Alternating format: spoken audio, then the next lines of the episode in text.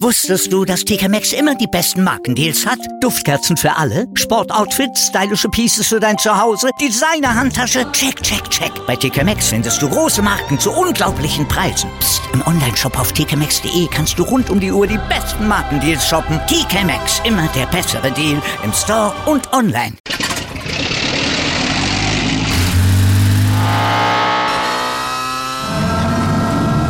Von 0 auf 100. Aral feiert 100 Jahre mit über 100.000 Gewinnen. Zum Beispiel ein Jahr frei tanken. Jetzt ein Dankeschön, rubbellos zu jedem Einkauf. Alle Infos auf aral.de. Aral, alles super. Hallo und herzlich willkommen zu einer neuen Folge Bleu Blanc Rugby, dem deutschsprachigen Podcast über französischen Vereinsrugby. Wir reden heute über Top 14 Pro D2 und die erste Liga der Frauen. Vorher ein kleiner Newsblock. Gestern Abend am Montag war ja die Nuit de Rugby, die große Galanacht des Ligaverbandes. Ich hatte ja letzte Woche schon eine kleine Vorschaufolge veröffentlicht. Ich werde hier an dieser Stelle also nur einmal kurz Sieger und die Siegerinnen der einzelnen Rubri äh, Rubriken vor vorlesen, vorstellen. Meine Meinung zu dem Thema könnt ihr gerne nochmal ähm, in der Folge von letzter Woche nachhören, in der Sonderfolge.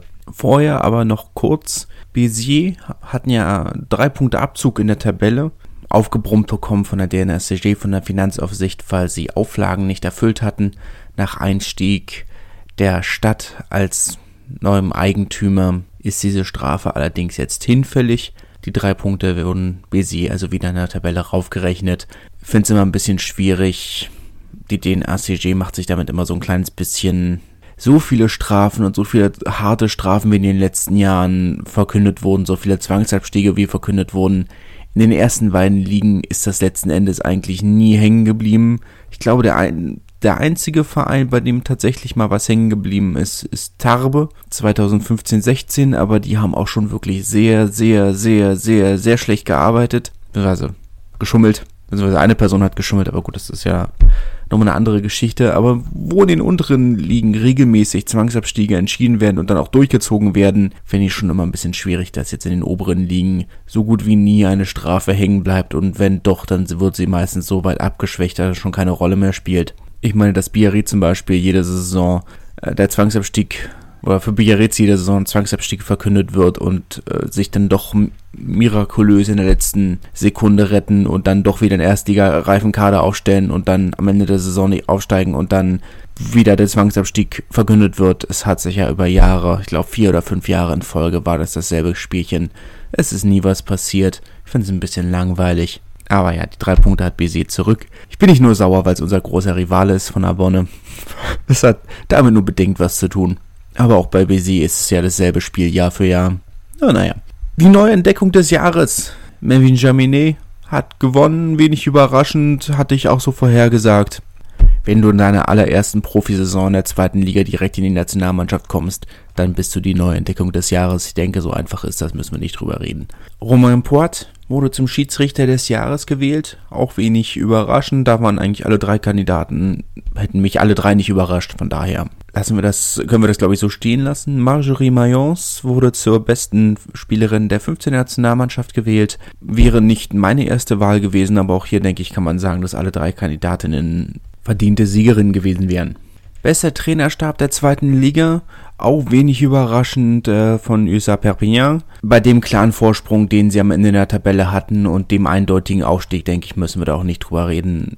Das war so vorherzusehen. Bester Trainerstab der ersten Liga geht, oder der Titel geht an die, äh, an den amtierenden Meister und Europapokalsieger Toulouse. Weiß ich nicht, ob, äh, ob ich diese Meinung so teile. Ich hat, hatte es anders gesehen oder ich hätte es anders gesehen.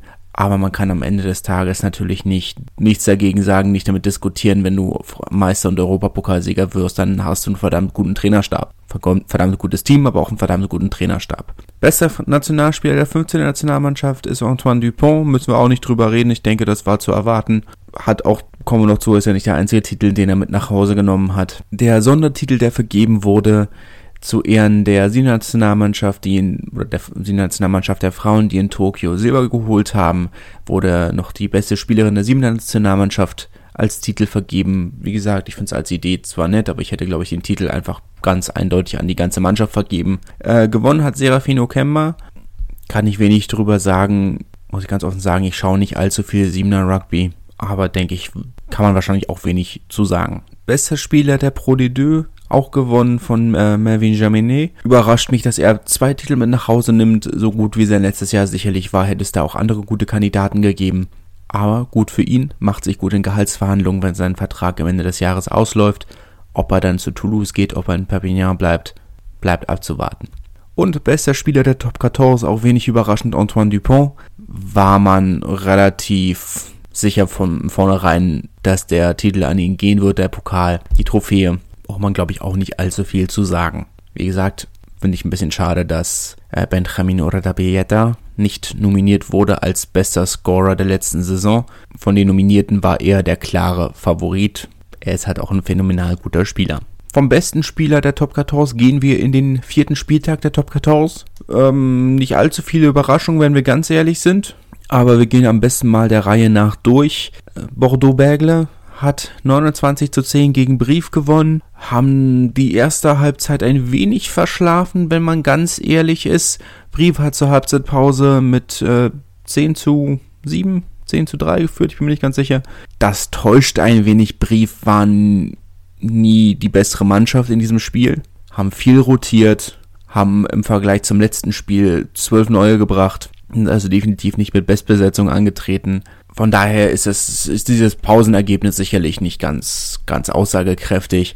Ähm, Christopher Rios war natürlich trotzdem sehr sehr angefressen nach dem Spiel. Kann ich auch verstehen. Die erste Halbzeit haben sie komplett verschlafen und das ist jetzt schon die Saison ist noch ein bisschen holprig muss man ganz klar so sagen, dass es noch ein bisschen holpert, ein bisschen noch nicht ganz die Leistungen sind, die, die man von Bordeaux ehrlich gesagt erwartet hätte. Aber sie haben gewonnen. Am Ende des Spiels wurde leider der Hattrick für Ben Lam nicht gegeben, ist der dritte Versuch von Ben Lam nicht gegeben. Auch, ähm, auch ist man nicht äh, zum Videoschiedsrichter gegangen, was auch ein bisschen überraschend war. Mit dem dritten Versuch hätte man dann jetzt nämlich noch den äh, Offensivbonus bekommen. Aber gut, nach dieser ersten Hälfte ist, glaube ich, sind sie erstmal ganz froh, überhaupt diesen Sieg geholt zu haben. Po hat 23 zu 22 gegen Montpellier gewonnen. Für Montpellier wiederholt sich die letzte Woche ein wenig, wo sie gegen Toulouse nur aufgrund einer nicht äh, erzielten Erhöhung verloren haben. In diesem Spiel war es ähnlich mit Ablauf der Zeit, legen Montpellier den Versuch in der Ecke und dann, nachdem Paolo Garbisi letzte Woche die Erhöhung nicht getroffen hat, ist diesmal Anthony Boutier rangegangen, auch weil Garbisi anscheinend ein Linksfüßer Füßer ist und Boutier ein Rechtsfüßer und von der linken Seitenlinie hat man dann sich dann für Boutier entschieden, aber er hat leider auch nicht getroffen. Entsprechend äh, auch wieder diese extrem bittere Niederlage. Für Po ist es schwierig. Man hat offensiv einige Baustellen. Wenn man den einen, wenn man sich die Versuche anguckt, so richtig aus dem eigenen Spiel raus ist ja nichts passiert. Dieser Versuch von Tuimama, wo er ist, also der dreht ja fast die halbe Mannschaft von Montpellier mit über die eigene, über die Mallinie. Spektakulärer Versuch, sicherlich aber eben nicht gut herausgespielt. Auch der, der erste Versuch aus dem, aus dem Mall raus war mehr Glück als alles andere da muss noch ein bisschen mehr kommen. Von Montpellier ist es natürlich wieder bitter, dass sie nicht mehr aus ihrer Überlegenheit machen konnten. Das ist jetzt so ein Problem, das sie auch letzte Saison schon hatten, wo sie in vielen Spielen einfach die bessere Mannschaft waren, aber keine Punkte mitnehmen, nicht gewonnen haben, in der letzten Minute noch irgendwie was Dämliches kassiert haben. Es fängt an, sich zu wiederholen. Muss man aufpassen. Dass das nicht, man kann jetzt natürlich sagen, okay, man muss wirklich ruhig bleiben. Äh, auch Garbisi was jetzt seine, seine zweite Profisaison in einem neuen Verein, in einem neuen Land, in einer neuen Liga, muss man sicherlich Geduld haben. Man kann auch einfach nicht die Schuld für die Niederlage an einem nicht verpassten Kick von der Seitenlinie suchen. Irgendwas muss man da ja sein, dass man auch diese Saison wieder wiederholt so knapp scheitert. Das ist eine Aufgabe für Philippe Saint-André. Auf der anderen Seite wenn er gewusst hätte, wie man Spieler richtig motiviert, dann äh, wäre er sicherlich mit Frankreich nicht so klang und oder so sagen und klanglos gescheitert. Ich bin ja schon, man hörte mir ja schon bei, bei einem zwei Minuten Interview schläft man ja schon fast ein. Vielleicht ist er im Training ein bisschen motivierter, aber Gott, ist das eine Schnarchtablette. Puh. Naja, machen wir weiter. Schnarchtablettig war das Spiel zwischen Stade Francais und Castres sicherlich nicht. Stade Francais haben 34 zu 10 gewonnen. Sehr überraschend nach dieser wirklich dämlichen gelben, äh, gelben Karte, roten Karte für Paul Alo Emile, dem Kapitän von, von Stade Francais in der dritten Minute. Ähm, sind schon zweimal an einem Tackle dran. Er kommt noch mit der Schulter ins Gesicht dazu. Klare rote Karte, müssen wir nicht drüber reden, aber es war halt eine unnötige rote Karte. Dass Stade Francais sich dann noch so rangekämpft haben und um dann noch so eindeutig zu gewinnen, war nicht zu erwarten. Dass Kassel da so einbricht. Das große Problem von Stade Francais waren ja, war ja in den letzten Spielen die Defensive. Gerade im letzten Spiel gegen Toulon war das ja fast Arbeitsverweigerung. Dieses Mal haben sie sich wirklich zusammengerissen, solidarisch, aggressiv verteidigt und äh, dann auch so eindeutig gewonnen. Er hätte sogar noch eindeutiger ausgehen können.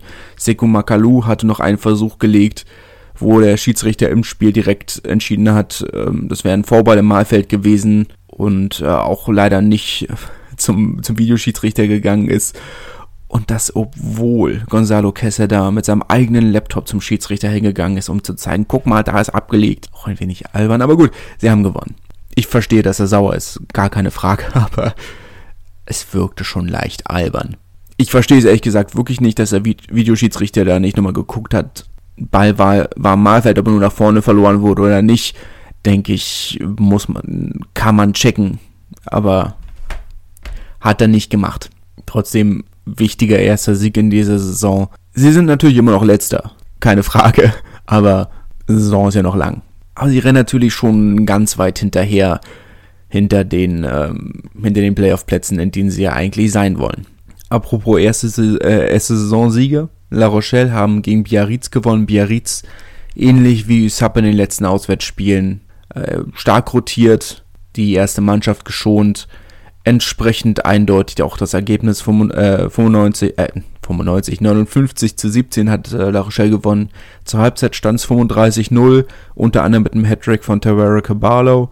Braucht man nichts weiter zu sagen. Das war ganz klar das, was man im französischen Rugby en pass nennt. Biarritz haben das Spiel von vornherein geschmissen. Passiert nicht mehr allzu häufig bei Auswärtsspielen, aber bei Biarritz haben wir, wie wir bereits festgestellt haben, das Problem, dass die Tiefe einfach fehlt und sie entsprechend einfach wirklich gucken müssen, dass sie ihre, ihre erste Wahl schon.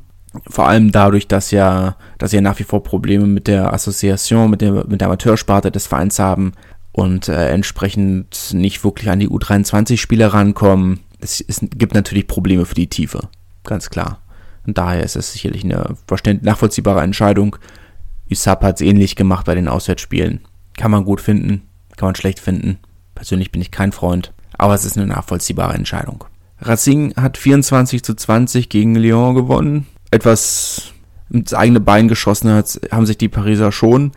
Nach einer Viertelstunde haben sie ja schon 21-0 geführt.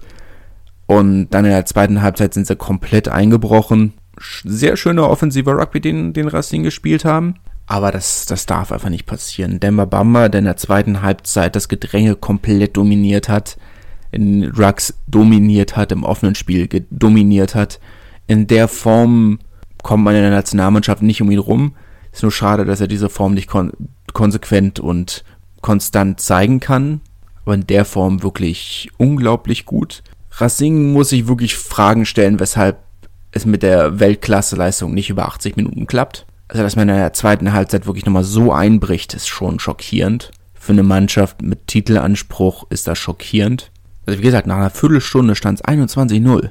Weiß nicht, ob sie sich denn so sicher gefühlt haben. Von, ja, also wie gesagt, ein sehr schönes offensives Spiel. Davon konnte man in Perpignan nur träumen. Äh, 12 zu 9 haben die Gastgeber, haben die katalanischen Gastgeber gegen Toulon gewonnen. Enge Beziehungen gibt es ja zwischen Katalanen und den Menschen in der Provence, zu denen ja Toulon oder die Menschen in Toulon auch zählen. In der provenzalischen Hymne wird ja sogar werden die Katalanen ja als Brudervolk bezeichnet. Eng war auch das Ergebnis, 12 zu 9. Grottiges Spiel, wenn man ganz ehrlich ist. Sehr grottiges Spiel. Perpignan ehrlich gesagt egal sein. Offensichtlich, Sieg ist Sieg, vier Punkte sind vier Punkte. Wie man sie am Ende kriegt, da fragt kein Mensch mehr nach. Toulon, ja, mal wieder mit einer sehr durchwachsenen Leistung. Kann man nicht mit zufrieden sein. Aber ja, kein, kein Spiel mit irgendwelchen nennenswerten Aktionen. Muss man leider so sagen. Dafür, dass es Topspiel am Samstagabend war, war es jetzt keine Top-Leistung. Aber mit dem aktuell elften Platz kann, kann USAP natürlich zufrieden sein. Ist natürlich für sie schade, dass sie jetzt schon diese zwei heftigen Auswärtsniederlagen hatten. Sind jetzt punktgleich mit, äh, mit Biarritz auf Platz 10. Biarritz hat aber die deutlich bessere Punktedifferenz. Auch sowas kann am Ende der Saison entscheidend sein. Topspiel Sonntagabend. Toulouse wieder um 21 Uhr gegen Clermont.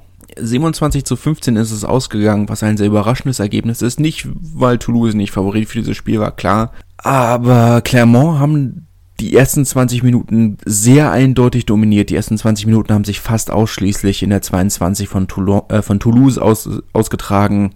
Dreimal ist Clermont zur Gasse gegangen, dreimal ist nichts raus geworden. Nach Penalties natürlich. Ähm, Toulouse haben wieder einige Schwächen gezeigt, wenn man ganz ehrlich ist. Sie haben viel gespielt, aber sie haben es nicht geschafft, das Spiel irgendwo irgendwie aufzubauen. Sie haben das Spiel nicht, haben sehr viele dämliche Vorbälle gemacht. Wieder eigentlich mehr aus Glück gepunktet als aus einem gut aufgebauten Spiel wie auch schon gegen Toulon, wo das ja das Spiel, das sie auch sehr eindeutig gewonnen haben, wo man eigentlich nicht das Gefühl hatte, sie sind wirklich die bessere Mannschaft. Toulouse hatte einige Schwächen im Spiel, die sich zeigen. Bin mir sicher, dass sie da Lösungen für finden können. Es wird auch sehr beruhigend für sie sein, dass sie trotz dieser Schwächen immer noch klar gewinnen können. Aber sie haben eindeutige Schwächen im Spiel. Sie versuchen ein sehr offensives, schönes, spektakuläres Spiel aufzuziehen, aber es klappt halt einfach noch nicht. Diese neuen, die neuen Regeln im Ruck machen ihn zu schaffen. Es gibt viele Vorbälle. Auf der anderen Seite, dass Clermont trotz einer so dominanten Anfangsphase nicht mal einen Defensivbonus mitnimmt, ist schon enttäuschend. Ja, es ist eine Ära vorbeigegangen. Nach der ganz langen Zeit mit, äh, mit Franck Azema als Tra Trainer ist das jetzt mit John O'Gibbs sicherlich eine Umgewöhnung, auch wenn John O'Gibbs natürlich früher schon mal Co-Trainer war muss man sicherlich auch sagen, ist eine Umgewöhnungsphase. Man braucht sicherlich Zeit. Ich meine, Frank Asimmer war zehn Jahre, elf Jahre Trainer. Das klappt nicht von heute auf morgen. Aber wenn ich Clermont-Fan wäre, würde ich mir schon Sorgen machen. Diese Heimniederlage gegen Castres unter anderem. Die Auftaktniederlage. Diese Niederlage gegen Toulouse, das ist schon viel. Zumal sie in vielen dieser Fällen ja gar nicht so schlecht gespielt haben.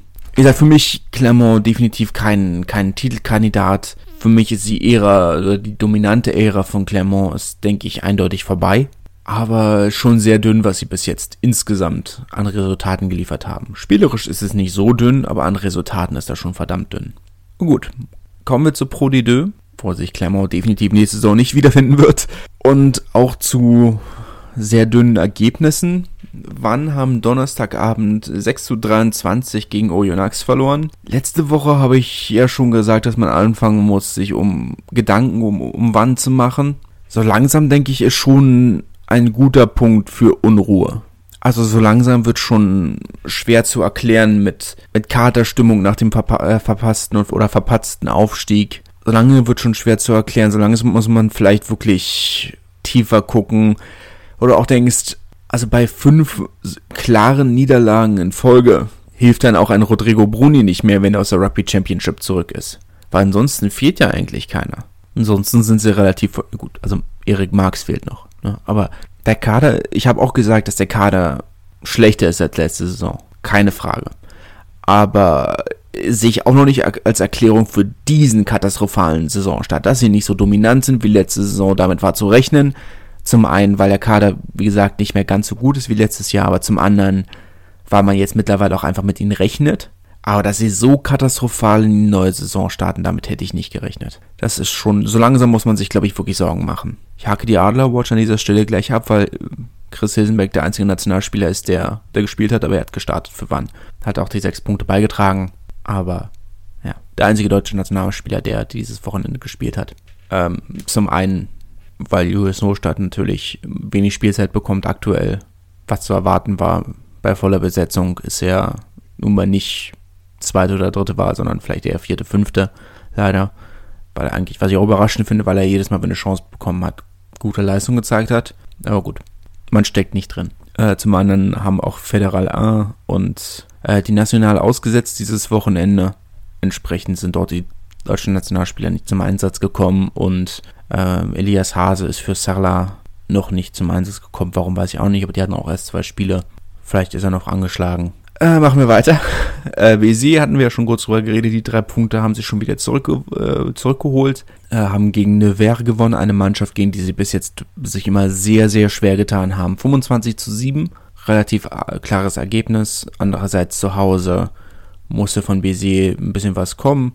Bis jetzt eine, ja, durchaus eine, eine gute Saison von, von der Mannschaft aus dem Euro, der Mannschaft um Lionel Buxis. Gegen Nevers haben sie sich bis jetzt immer sehr schwer getan. Für Nevers, die ja an sich eigentlich auch einen relativ guten Saisonstart hatten, natürlich etwas enttäuschend, vor allem nachdem sie ja letzte Woche noch unentschieden gegen Bayonne gespielt haben, dass sie jetzt auswärts gegen Béziers so klar verlieren, ist ja auch in der zweiten Liga nicht so unüblich, dass man auswärts verliert. Daher möchte ich da jetzt nicht allzu viel reininterpretieren. Derby zwischen Colomiers und Montauban, nachdem die, die Ultras aus Sapiac oder von Sapiac aus Montauban äh, sehr viel Stimmung vor dem Spiel und unter der Woche gemacht haben, sind sie dann, ist die Mannschaft auf dem Feld dann jetzt aber ziemlich untergegangen. 41 zu 14 hat Montauban verloren in Colomiers. Hat das Stadion ehrlich gesagt schon lange nicht mehr so voll gesehen. Weiß nicht, ob ich mich daran gewöhnen kann, dass, dass, dass Menschen zu Colomiers gehen. Sehr ungewohnt.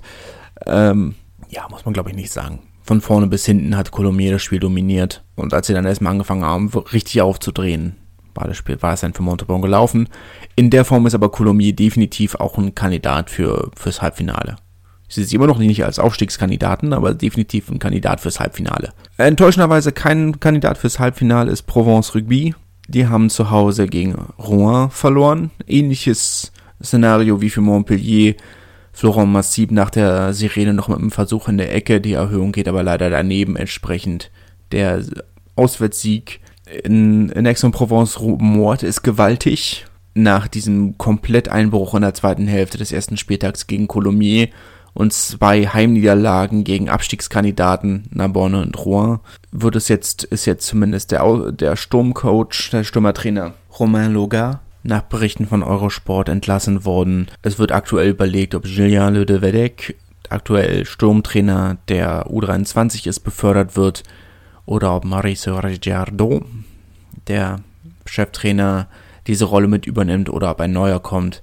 Aber die ersten Köpfe sind gerollt, muss man auch ganz offen sagen, nach diesem doch sehr enttäuschenden Saisonstart nicht sehr überraschend. Ich hatte von Provence ehrlich gesagt mehr erwartet. Deutlich mehr. Aber vor allem diese zwei Heimniederlagen gegen Abstiegskandidaten sind schon sehr bitter. Muss man einfach so klar sagen, da muss mehr kommen. Und daher nicht überraschend, dass, dass dem Präsidium da so langsam ein wenig die Geduld ausgeht. Sie haben ja doch sehr viel Geld in diesen Verein gepumpt. Sie haben ihre Arbeit abseits des Platzes, ehrlich gesagt, absolut getan. Die, das Stadion wurde gut aufgebaut.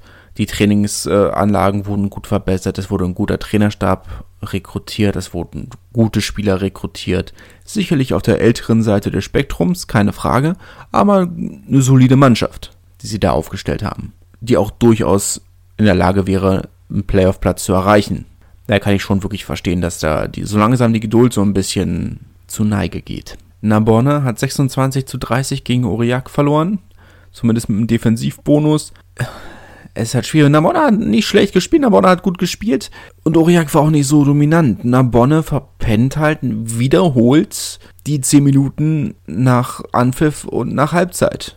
Dort machen die Gegner ihre Punkte, Aurillac in dem Fall auch. Man kann sich eigentlich nur vorstellen, wie die Ergebnisse aussehen, aussehen würden, wenn sie, wenn sie 80 Minuten spielen würden. Für Aurillac natürlich ein wichtiger Sieg gegen, gegen die direkten Konkurrenten, Abstiegskampf würde, oder dürfen sie sehr mit zufrieden sein. Wichtige Punkte ich möchte nicht lachen, es ist eigentlich unfair, aber dass Mont-de-Marsan 43 zu 8 gegen Agen gewinnt und der Versuch auch eigentlich erst kam, als das Spiel schon längst, längst entschieden war. Ich meine, man, es ist keine Schadenfreude. Es ist mehr so ein, ich weiß wirklich nicht, was noch passieren muss. Ich meine, Mont-de-Marsan sind absolute Überraschungsmannschaft diese Saison. Fünf Siege, drei mit Bonuspunkt, dieses Spiel auch mit Bonuspunkt super Saison bis jetzt Simone Masson spielt. Aber meine Fresse, Aja. Wirklich. Unter der Woche wurde, ein, wurde wohl ein Spieler entlassen, weil er, oder wegen, aus disziplinären Gründen, wie es hieß, aber man weiß nicht wer. Das wurde nicht veröffentlicht. Äh, es ist davon auszugehen, dass Regisson ab dieser Woche nicht mehr Trainer vom, von Agen ist. Ich denke, davon ist ganz klar auszugehen. Ist auch ein guter Zeitpunkt. Dieses Wochenende ist spielfrei ist ein guter Zeitpunkt, um Trainerwechsel zu vollziehen.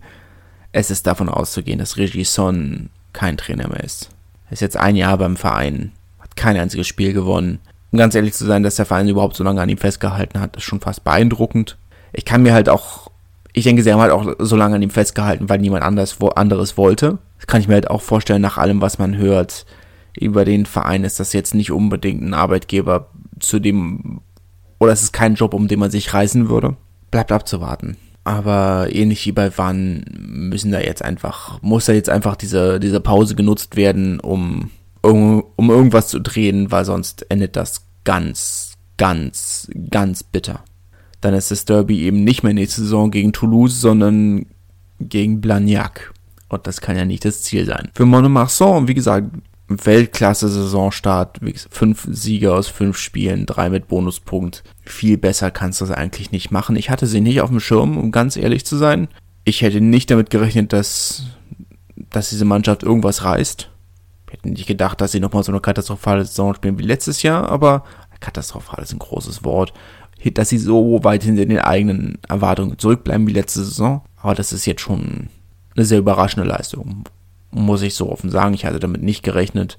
Sie hatten auch einen dankbaren Saisonstart, muss man auch sagen. Sie haben gegen Narbonne und Bourg-en-Bresse, gegen beide Aufsteiger gespielt, unter anderem Agen sicherlich auch keinen schwer. Auf der anderen Seite haben sie eben auch gegen Agen und, und gegen Wann gespielt in der Form definitiv ein, ein Favorit auf den Aufstieg. Bourg-en-Bresse hat äh, 22 zu 26 gegen Carcassonne verloren. Leicht überraschend, dass, dass, die, dass die Gastgeber das Spiel noch so aus der Hand gegeben haben. Aber Carcassonne sind halt auch immer wieder eine unterschätzte Mannschaft. Haben in der 75. Minute haben sie noch den Versuch für den Sieg gelegt und das dann souverän zu Ende gespielt. Für Bourg-en-Bresse sind das natürlich Punkte, die, oder es ist eine Niederlage, die sehr weh tut. Die Punkte hätten sie gerne gehabt lässt sich jetzt im Nachhinein natürlich nicht ändern. Zumindest kommt dann jetzt Verstärkung mit Elia Elia, der ist wohl mittlerweile angekommen. Der Hakler von den Harlequins, letzte Saison auch englischer Meister geworden, diese Saison in, in Bourg-en-Bresse. Aber das ist natürlich eine Verstärkung, die definitiv sehr helfen wird, denke ich. Ähnlich wie, und das habe ich vorhin vergessen zu erwähnen, Lima, Lima Sopoanga, der ist wohl mittlerweile in Frankreich angekommen, wird dem Lou an einer Topcourt auch sicherlich helfen. Nichts gegen Leo Berdeux, der sicherlich ein sehr anständiger Zehner ist. Er ist ja damals aus Agen gekommen, ironischerweise. Aber da ist Lima Sopoanga natürlich erfahrungsmäßig nochmal auf einem ganz anderen Niveau. Apropos erfahrungsmäßig auf einem ganz anderen Niveau. Grenoble Bayonne. 13 zu 18 ist es ausgegangen. Und das ist eine Statistik, die ich lange recherchiert habe, ob die wirklich stimmt, weil es klang mir so unwahrscheinlich. Aber der erste Sieg von Bayonne in Grenoble seit 1945 als wenn man die Statistiken liest, das ist der erste Sieg von USAP gegen Toulon seit 2009. Du denkst, oh, okay, hätte ich jetzt nicht gedacht. Auf der anderen Seite war USAP davon sechs Jahre in der Pro D2 und ein Jahr wurde nicht gespielt. Also so viel ist es dann letzten Endes doch nicht. Aber seit 1945 ist schon lange Zeit. Hatte ich nicht im Hinterkopf. Grenoble werden sich sicherlich ärgern, dass sie dieses Spiel verloren haben. Äh, sie hadern mit ein paar Schiedsrichterentscheidungen, was ich immer ein bisschen schwierig finde wenn du deine Niederlage darauf schiebst, dann hast du es normalerweise nicht verdient zu gewinnen. Möchte mir da jetzt auch kein Urteil erlauben. Ich vertraue darauf, dass die Schiedsrichter mehr über Rugby wissen als ich. Für Bayonne natürlich trotzdem ein wichtiger Auswärtssieg. So wie man es erwartet hat, vorneweg. Nicht ganz vorneweg, sie sind Dritter, aber ich würde sie trotz allem als stärker einschätzen als Montmartre und Colomiers, vor allem als Colomiers. Da ist alles im Rahmen. Vor allem, ich denke, es ist wichtig, dass sie zeigen, dass sie auch diese harten Spiele gewinnen können. Das ist immer so ein bisschen, was immer so heißt, ne? Kannst du es auch auf dem Freitagabend in Sale? ja, können sie, können es auch auf dem Freitagabend in Grenoble. So schwierig wie es ist.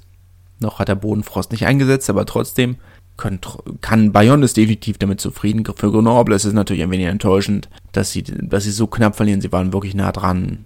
Grenoble, aber ehrlich gesagt, die Saison auch ein wenig enttäuscht diese Auftaktniederlage gegen Oyonnax ist sicherlich eine Sache, aber man ist aktuell nur Neunter. Nach fünf Spieltagen, wo man so langsam anfängt, die ersten Tendenzen zu sehen, ist das natürlich eine Verbesserung zur letzten Saison. Eine klare Verbesserung zur letzten Saison. Insgesamt aber natürlich trotzdem zu wenig. So viel zu Pro D2. Die setzt nächste Saison, äh, nächste Saison, nächste Saison hoffentlich nicht, nächste Woche aus oder dieses Wochenende aus. Die National hat letztes Wochenende ausgesetzt und spielt nächste Woche wieder. Also wir bleiben konstant bei drei Ligen, über die wir reden. Kommen wir zu den Frauen und bleiben in Grenoble. Die Amazon des FCG oder vom FC Grenoble vom Verein, äh, vom Stammverein der Herren, haben 10 zu 27 gegen Toulouse verloren. Nicht ganz so eindeutig, wie ich es erwartet hätte. Grenoble haben mich diese Saison ehrlich gesagt, jetzt, gut, sie haben zwei Spiele, aber etwas positiv überrascht. Ich hatte schon damit gerechnet, dass sie deutlicher verlieren.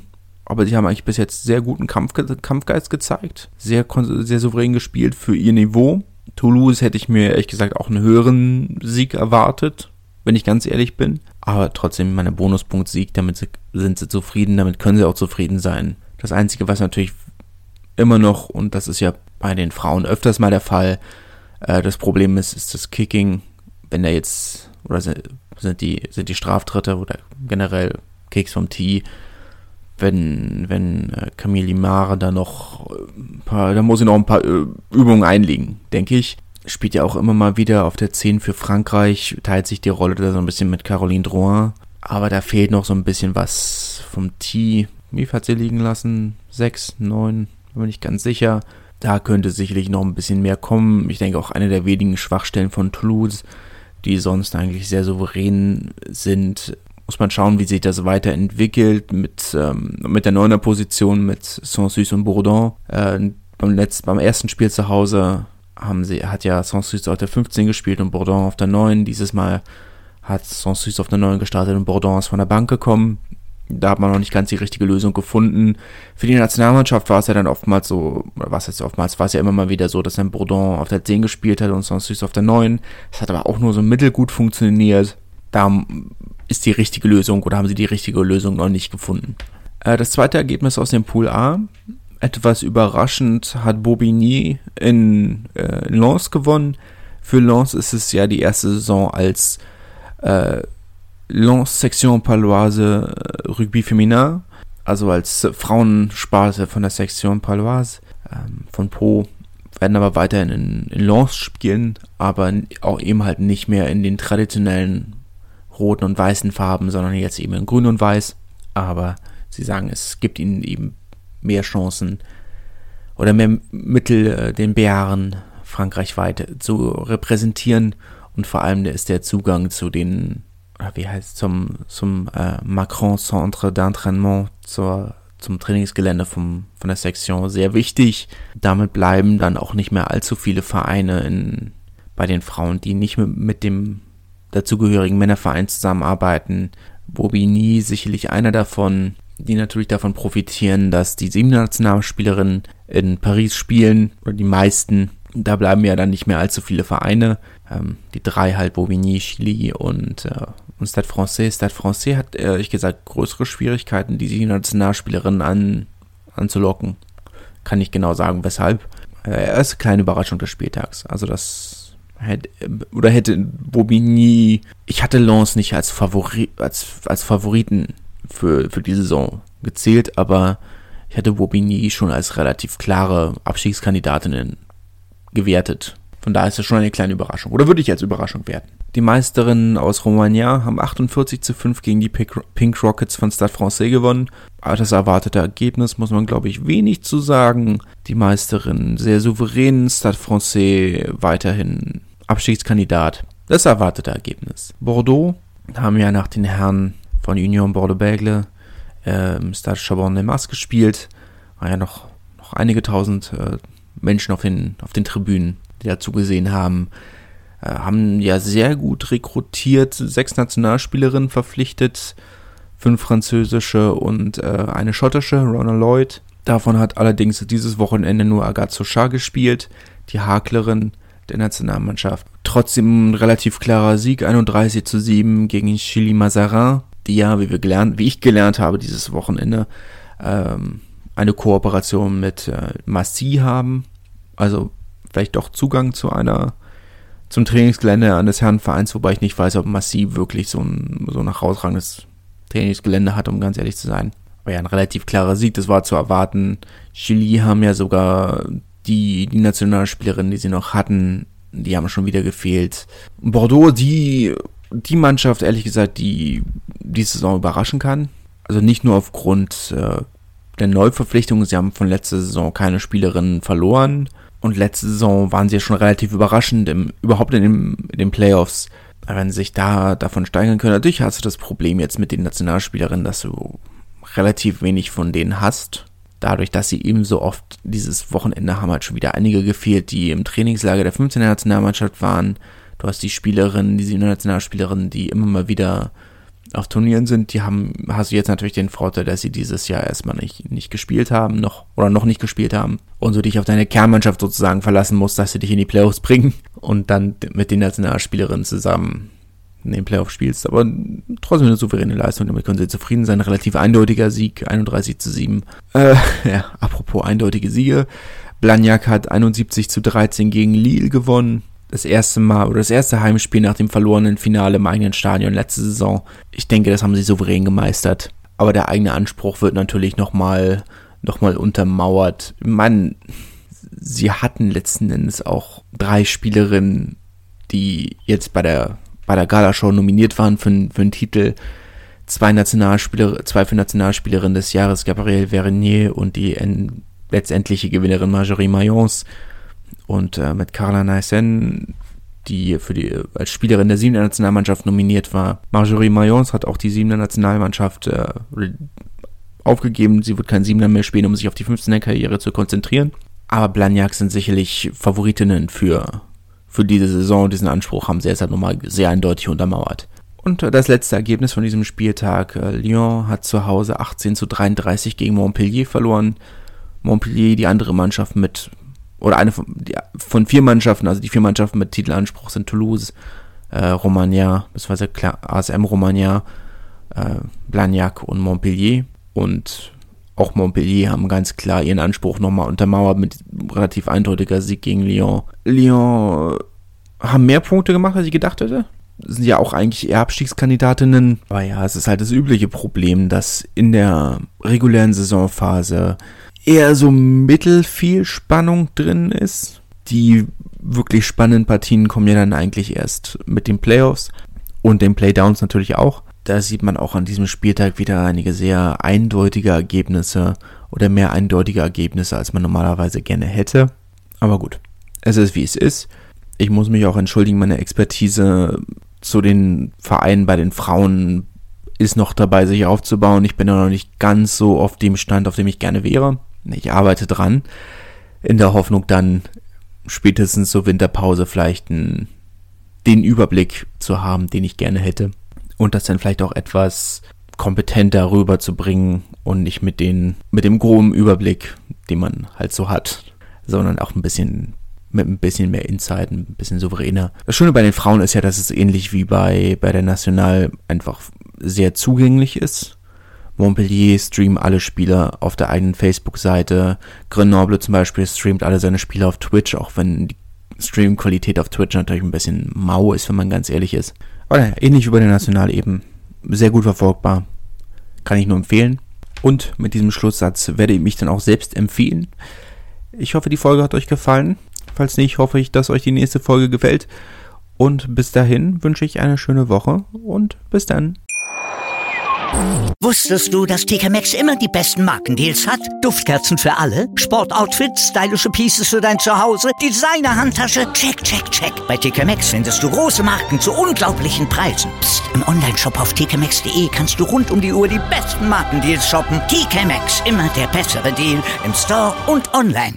Wieder live von ihrem Toyota-Partner mit diesem Leasing-Auftakt. Der neue Toyota Jahreshybrid. Ab 179 Euro im Monat. Ohne Anzahlung. Seine Sicherheitsassistenten laufen mit. Und ja, ab ins Netz mit voller Konnektivität. Auch am Start die Toyota Team Deutschland Sondermodelle. Ohne Anzahlung geht's in die nächste Runde. Jetzt los sprinten zu ihrem Toyota-Partner.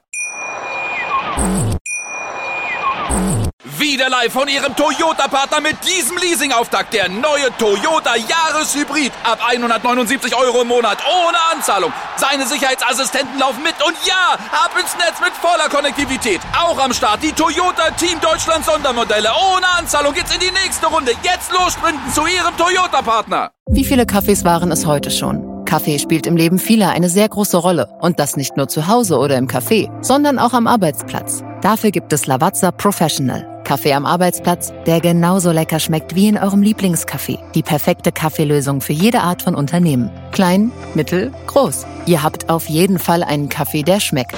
Die richtige Motivation für eure Arbeitstage. Alle Infos zu Lavazza Professional findet ihr auf lavazzapro.de mit allen Kaffeelösungen für euer Büro.